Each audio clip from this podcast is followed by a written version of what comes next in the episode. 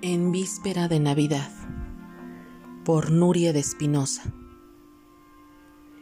En un pueblo lejano llamado Croston se construyó un colegio que en la actualidad tenía más de 200 años. En aquel pueblo la gente de mirada brusca y algo tosca cerraba a cal y canto puertas y ventanas cuando se acercaba la noche del nacimiento, que así llamaban en aquella época a la noche de Pascua. Había una leyenda sobre el pueblo. Un asesino, en la víspera de Navidad, mató a varios niños. Entró incluso en sus casas y los asesinó sin que nadie se percatase. Ni sus padres que pretendían darles una sorpresa con la llegada de sus abuelos que vivían en otro pueblo cercano. Algunos sospecharon de un viejo profesor que era muy huraño con los pequeños, pero no se pudo demostrar.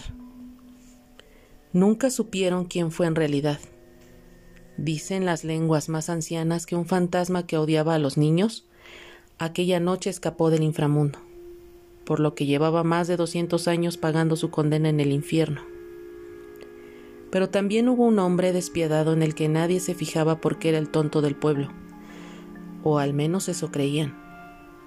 Aquella noche, harto que los niños se metieran con él diciéndole tonto y tirándole piedras, Juró frente al espejo de su casa que ese año no tendrían juguetes ni navidades.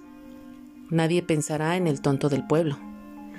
Mientras los padres de los niños decoraban y preparaban la comida de Pascua, casa por casa se colaba por una ventana y atraía a los niños con señas. Estos, al verlo, iban a su encuentro pensando que era tonto. El primer niño murió rápido. Lo estranguló con una rabia que llegó a partir el cuello de la criatura.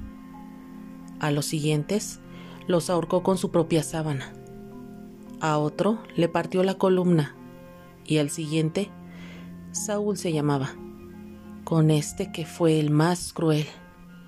Se ensañó, le rajó la barriga para que sus tripas quedaran fuera. Luego se fue a cenar tan tranquilo, pero con un júbilo interior de satisfacción. Nadie en el pueblo sospechó de él y creyeron los bulos de las ancianas sobre fantasmas y demonios. La crueldad de las muertes hizo que todos llevaran convencidos que la matanza efectuada en vísperas de Navidad fue de algo sobrehumano.